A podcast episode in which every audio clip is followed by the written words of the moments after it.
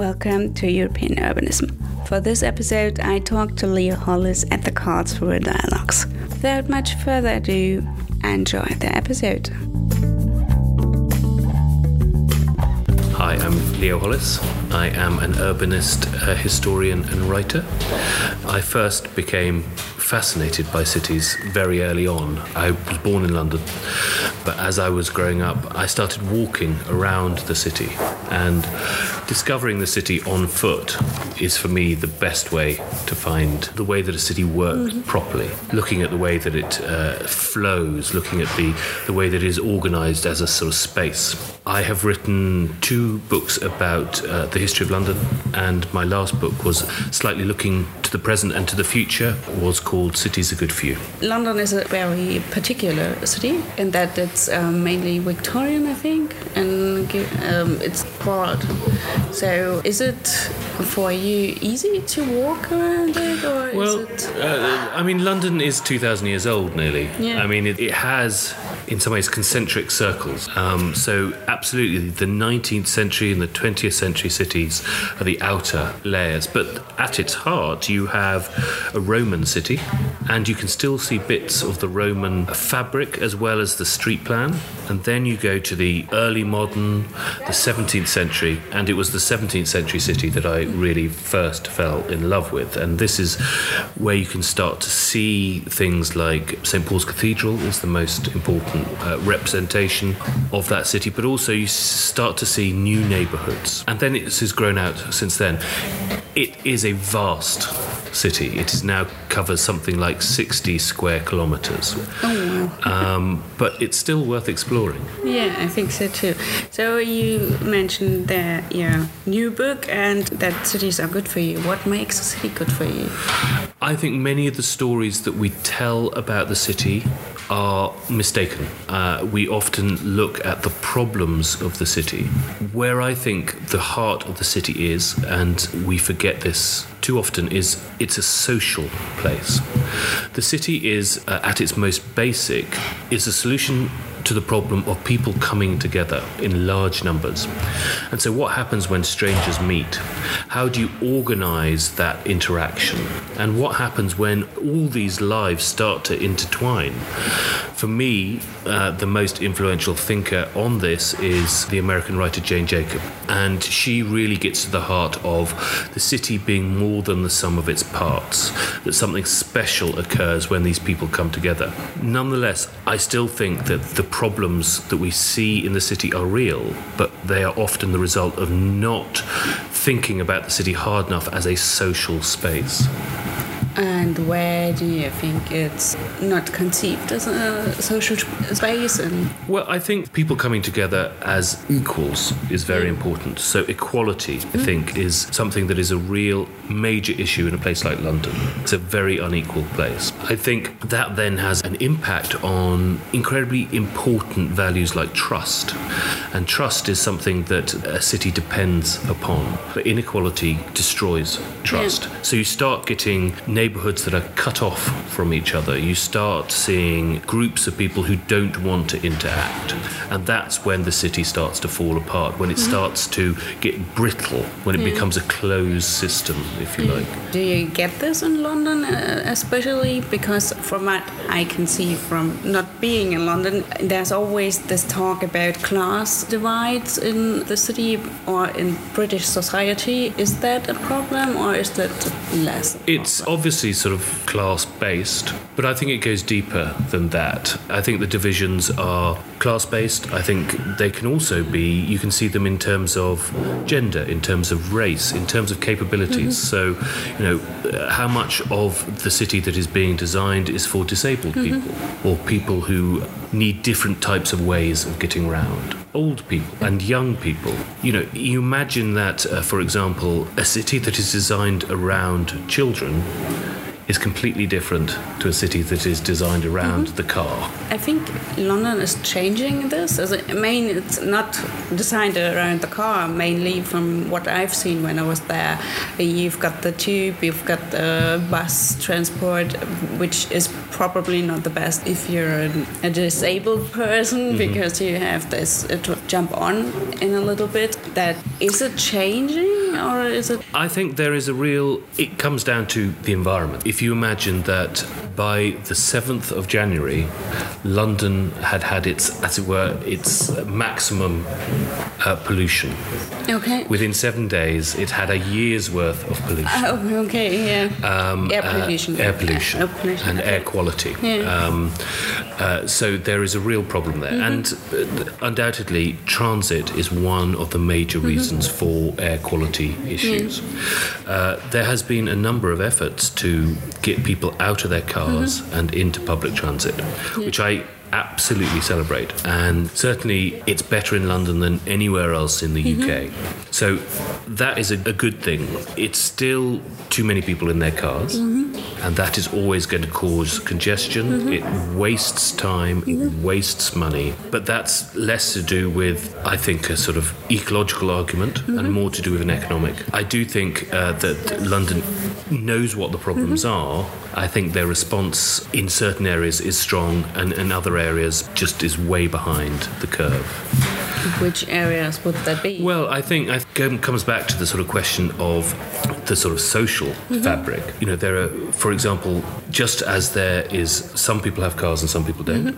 Some people have access to the internet and some people don't, Okay. and that is a problem. Uh, housing is the most important issue in London, and that is a question of there aren't enough houses, but also the houses are distributed unevenly.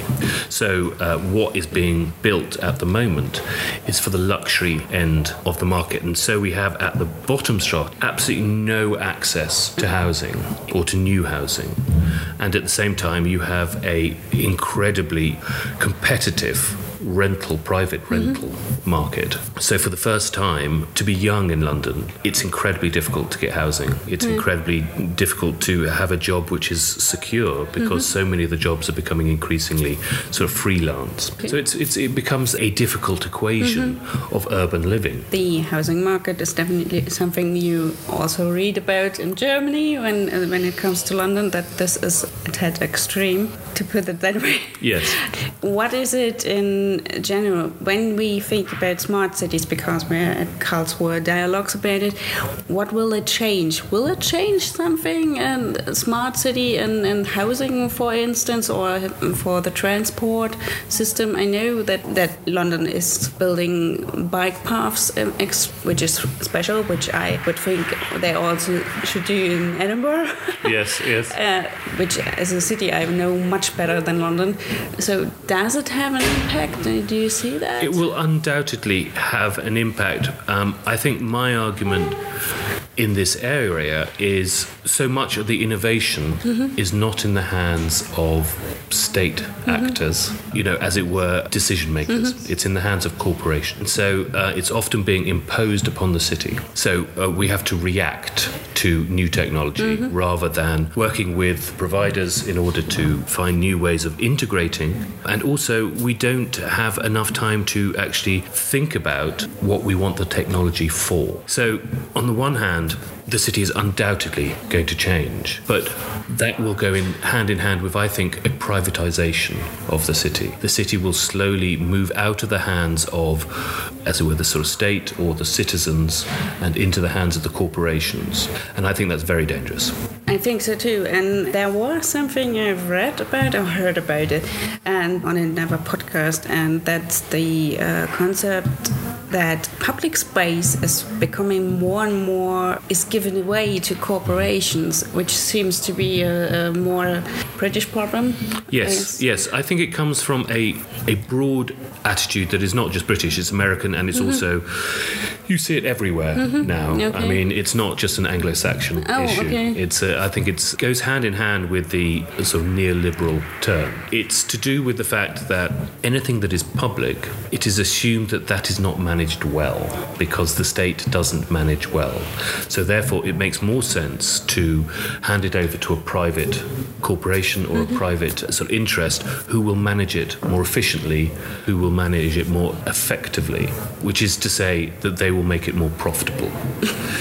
This, I think, is the, one of the key issues that is happening to the actual space of the city. It's also happening to the digital space mm-hmm. of the city. So it's happening both in the visible and in the invisible yeah. city. And as a result, it's much easier to occupy land. And that's what the Occupy movement was about. It was about reclaiming the privatized public spaces of the city. It's almost impossible to occupy the digital spaces mm-hmm. of the privatized city. And so I think that is uh, where the real struggles are going to occur over the next few years. You say it's not just Britain where where I heard mm-hmm. about it uh, first. Is it also in? Do you think it will uh, you sp- spread out over the whole world, or do you think? Um, yes, absolutely, yeah. absolutely. What it starts off with the idea that a private company buys a plot of land. Mm-hmm. Uh, they also then make demands about the land around yeah. that land because they want to preserve the mm-hmm. value of the property that they've mm-hmm. just built. Yeah. So they create a, a sort almost like a curtain mm. or a skirt around mm-hmm. that building, which is privatized. It looks like a street, but it isn't. But it isn't a street. okay. Yeah. And it, there is no uh, reason for that to be for those barriers to be mm-hmm. visible, but it suddenly becomes privatized land. And so, for example, in a shopping mall, who owns the spaces between the shops in the yeah, shopping mall. Yeah, is that okay. public space or no, is that private not. space? Yeah, it's private. So that means that whoever owns that space can control the rules of who's allowed there, mm-hmm. what you're allowed to do there, and uh, how long you're allowed to be there. So it's quite, you know, you can decide that you don't want young boys there or you don't mm-hmm. want certain types of technology. Mm-hmm. Uh, in the end, you could say that that space is an Apple only space and you can't have any Samsung products there. You know, it's they make the rules. Yeah. And it's uh, this is this is happening everywhere. And I heard it um, that they have this discussion in Australia because they had in Melbourne a place where Apple, well, an Apple store comes to, and they weren't happy about it because they said I think it was called Freedom Square or something mm-hmm. like this, and they had exactly that discussion there. Yes. Because they said, okay, we want this for the people, and now we have a major corporation there, and it might influence what we can do there. So when you have such revolutionary movements like Occupy mm-hmm, or mm-hmm. like just uh, when Tahrir Square or wherever, so this is and this does have major um, implications for it has major implications when you consider what public space is for which is yeah. a place where not only are you allowed to uh, be a citizen mm-hmm. but it's also the only place to learn how to be mm-hmm. a citizen so if you don't have public space you don't learn how to interact with mm-hmm. people you don't learn how to become a citizen or a political actor mm-hmm. in any way so, therefore, you lose the ability to become a citizen. And citizenship is, is, an interesting concept, especially as it's kind of under threat at the moment. Do you think it is it shifting somehow, or does a lot of people do not understand anymore what it means to be a citizen?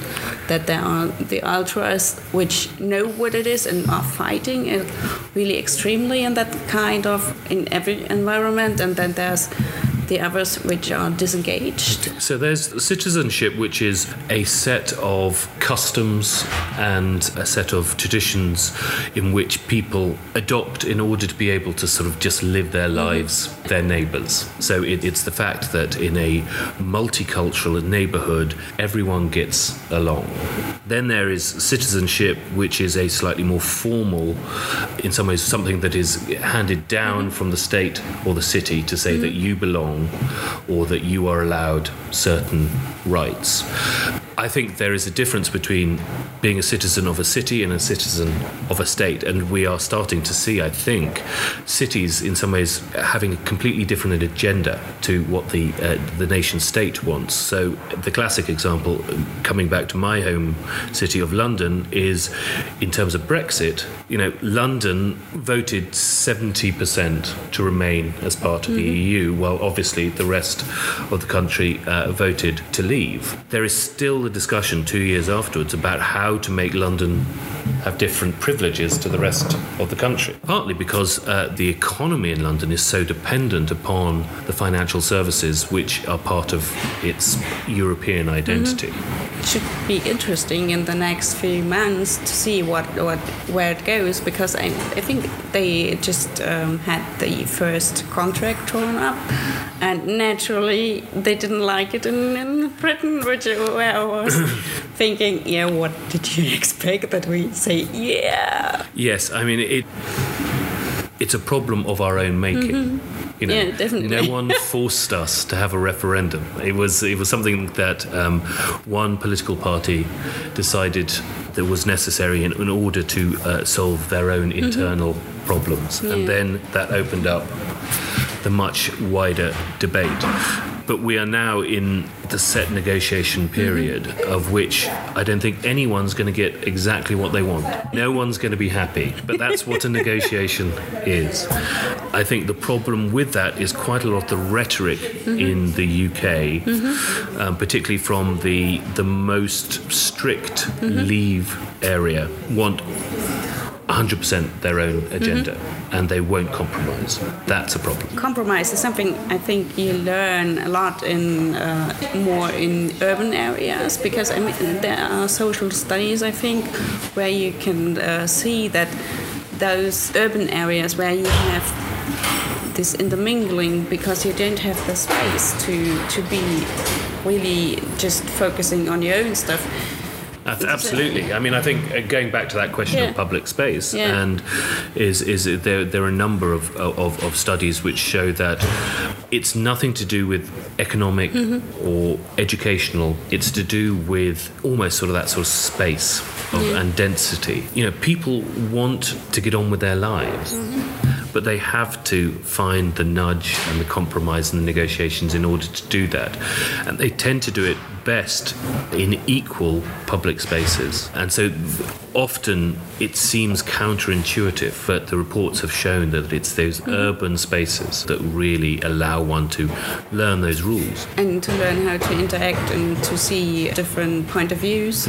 And I mean, if you look at it at history, I mean, you're probably better equipped to uh, recognize this.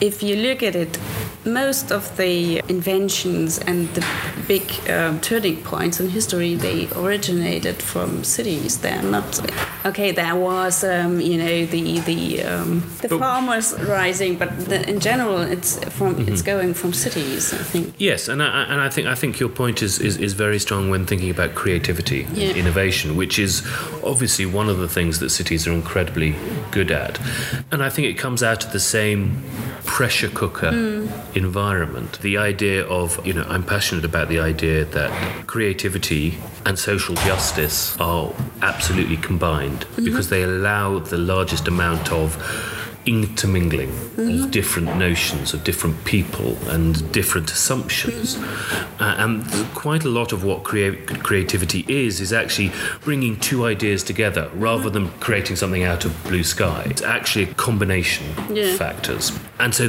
that's why the city has been so fertile is because this is where ideas come. Because cities have been places of trade and because as uh, increasingly cities have become a, a network. So ideas can move between sort of cities as well.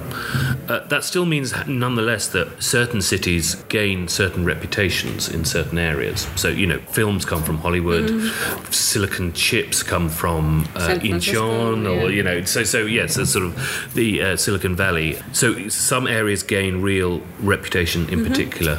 But nonetheless, the flow of information Yeah. and the flow of ideas between cities now is more than ever before.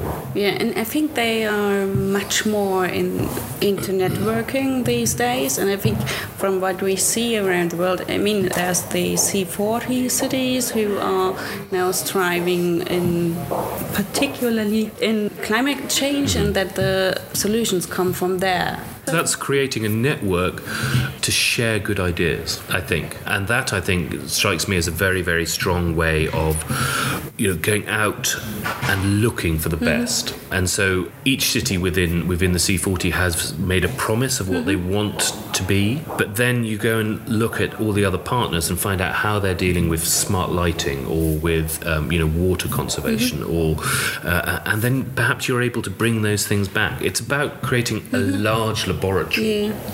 So they're not competing on these technologies, mm-hmm. they're actually going to be sharing them. And I think that certainly when it comes to the issues of the environment and ecology, we have an opportunity over this century to make cities green places. And the more urban we become, the greener we can become. If we don't, we're absolutely ruined. yeah, we're screwed. you also said something about the rebalancing of power and to bridging the digital divide. And I, what I saw today at the Karlsruhe dialogues is that, contrary to, to common belief, uh, it's that the older population is interested digital, you know, infrastructure and digital, what is happening. So, what's your um, point of view on that? Do you think so too? As an as a, as, as a thing about age, I mean, mm-hmm. I, I, I think it's very interesting to look at the audience here at the uh, at the dialogues. Mm-hmm. Um, it is much older mm-hmm. than, than than than one might expect, um, and I think comes from you know, in some ways, sort of engineering rather mm-hmm. than a design and architecture mm-hmm. background. Yeah. In terms of why I think there is a dig- digital divide, why I think there is potential with uh, using technology to rebalance power, mm-hmm. is you know, cities themselves actually work from the bottom up.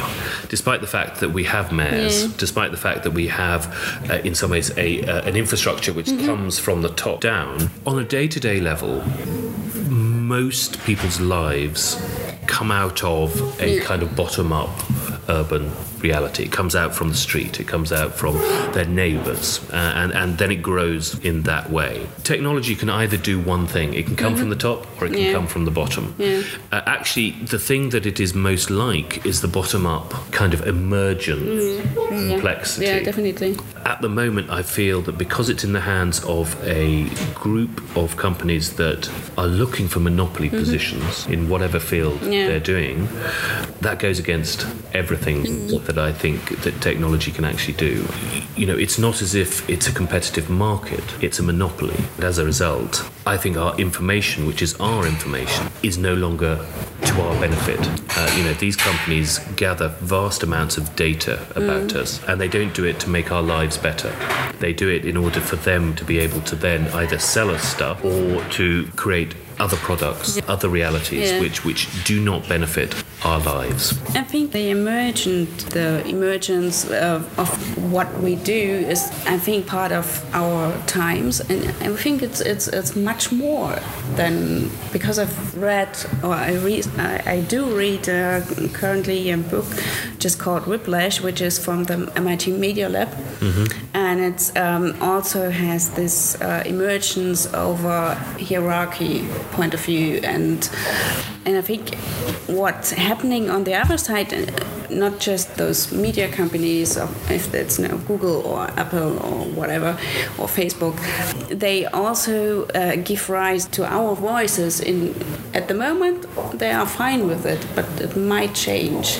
Yes, yeah. I mean, if they don't profit from mm-hmm. our self-expression, yeah. they will uh, find ways of, of changing that. So, for yeah. example, the you know Facebook was mm-hmm. genuinely shocked by the fake news allegation. You know, I think Mark Zuckerberg himself was was very surprised by how Russia, but also mm-hmm. other uh, yeah. sort of platforms used Facebook during the 2016 yeah. General election. So two weeks ago, they changed their policy so that they've worked out that actually you can't just post, you have to interact. Now, this is totally changing some people's business models, and those that can be actually you know sort of profit making schemes, but also information media companies. Uh, they're going to have to change the way that they use Facebook.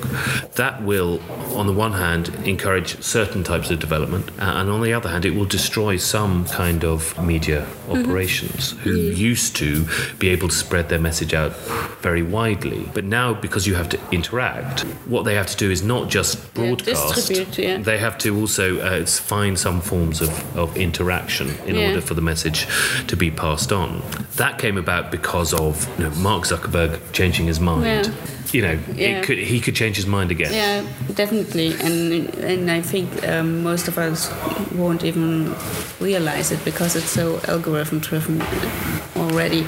And I, I realized that by with my Instagram account, I recently threw out really big accounts that I used to follow because I had the problem that my feed, that my personal feed, was just you know those pictures that thousands of people had liked, and I didn't see the the small ones anymore, Yes. and it was really annoying because I don't want to see 10 times trees in my.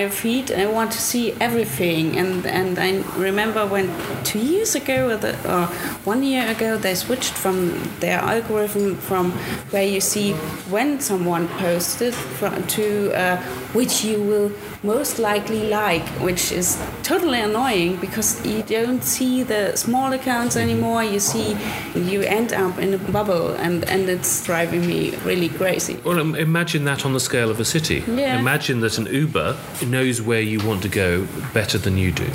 Yeah. And so you ask it to take you home, and it sort of says, No, actually, what you need to do is go to the supermarket, and then I'll take you home. yeah, gee, thank you. no, I don't want to. Or, you know, it, Yeah. you know it's, it's, or, you know it, that on a much larger sort of Yeah, yeah. scale. You apply to buy something, you, apply, you, you know, you buy a holiday, and they say, No, you can't. Yeah, because we don't like it. because because uh, you know if, if you use the Chinese social credit system, they sort of say you can't travel abroad. But but more reasonably, it could be actually you need these things. To, you need to buy these Yeah. things before I allow you to buy the ticket. Oh yeah, thank you. no, don't want to. no, I, um, yeah, well, it's it's really interesting which what happens with the technology. You know, I grew up in East Germany, and when I think about Facebook, it's or even the other um, social media channels, I'm always surprised how much people share because they don't re- realize what what they give give them give the companies and they don't know in the most part what they uh, lose so in Germany we have for instance with the cars there's this discussion who owns the data when Yes. I drive around and, and at the moment the car manufacturer knows if I'm sitting alone in my car or not, just because they have the uh, sensors in the seats and stuff like this. And this, the, the amount of data that we create is huge. On the other hand, I think in, because cities are public and because they're not companies, they I don't see them really harness this at the moment. There's a famous Silicon Valley sort of saying, which is, if you don't pay for the product, you mm. are the product. Mm. And in the same way, when you think about smart cities, is many of the claims about smart cities is we will make it more productive, mm-hmm. we will make it, we will optimize the mm-hmm. city, and we will make it more efficient. What does that actually mean? That means that uh, they will probably keep you healthier, but they'll keep you healthier so you can work longer. They will provide transit in order to get you to work quicker so you can work harder. they will probably then, at the same time, reduce your workers' rights so you don't have a choice about how you work or how long you work, uh, particularly if you're going to be doing something like working for Deliveroo or Uber or one of these platforms uh, where, where the workers' rights are at a minimum. So you're working longer, you're working for less, and yet the rest of the city is, is, is in some ways engineered in order to keep you alive, but only just. I'm feeling like in the Matrix when you're talking like this. But the same technology, and this is why, you know, on the one hand I am nervous, but on the other hand I'm very hopeful, is this technology can still be used for great opportunities and liberation. You know, um, we saw earlier today Trebor Scholz talking Mm-hmm. about um, platform cooperativism, which um, uh, I can't pronounce, but which I'm incredibly Yeah. excited about. You know, I think uh, when you think about that emergent Mm-hmm. and actually bringing the technology down from the bottom up, it has it's as powerful. Mm-hmm. In fact, it's probably more powerful. The really big question, which we haven't had an opportunity to discuss because we haven't actually allowed the, the technology to grow, is how do we scale these small uh, innovations? How do we ta go from a community-based network to a city-based and then international? The question is also do we want that? Because from what I've seen so far, from my experience, uh, is the bigger something gets, it tends to get into structures which hinder itself. So I work at the university, which is a big organism, and you need certain structures to have in place to make it run relatively smoothly. It loses the Yeah, it- individual. yeah. But then, I mean, one can still think about the network structure. So you Yeah. Mm-hmm. have it at a local level, but you have it sort of like tiles or hubs that connect to each other. I think we now live in a globalized Mm-hmm. world. We might not like the current version of globalization, but we still probably will have a global structure, a global network. So how do we then turn that to something that we Yeah. want? I mean, you know, it could be, go from globalism to internationalism. It could be a- change, but we can't become local. Uh, we can, uh, you can't sort of completely forget the rest of the world. However much some people might try to Yes, moment. yes, yeah, yeah. I mean, you know, I think this, uh, we might in 50 years' time or 100 years' time not be talking about nation states. We might be talking about networks of cities and there being particular types of networks. Yeah. But then in 100 years' time, we're going to have a whole different set of uh, sort of questions. Uh, you know, the, the, I think whatever we do, even if we're able to capture some of the uh, environmental innovations and actually slow uh, things down and become closer to carbon neutral, we are still going to have, I think, ecological damage on every coast. Yeah, definitely. Um, uh, and so that's going to change our land space. We are going to have, you know, food issues. Uh, you know, food security is going to be a big thing over the next 50 years. Yeah. And uh, Water. water, um, uh, absolutely. And these are going to be impacted within the urban fabric and Yeah. within the cities as well. Yeah. So we'll, we've got challenges Yeah. to face. And that's in some ways why I'm very keen on getting back to first principles, really mm-hmm. simple questions. So, mm-hmm. what is a city? Yeah. And, you know, who does the city belong to? And, you know, what is public space? These are very simple mm-hmm. questions. But without answering that, we're not going to really be able to sort of work out the more sophisticated problems. You know, you, we can sort of think about actually what kind of city do we want? Okay, I mm-hmm. want a fair, equal, open society, and then build the technology, then build the structures around Yeah. that. And layer it on the existing Yeah. structure. Yeah.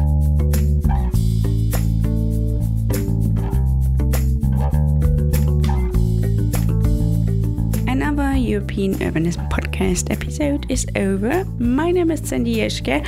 Evan Schmidt wrote and played the music, and we hear you soon.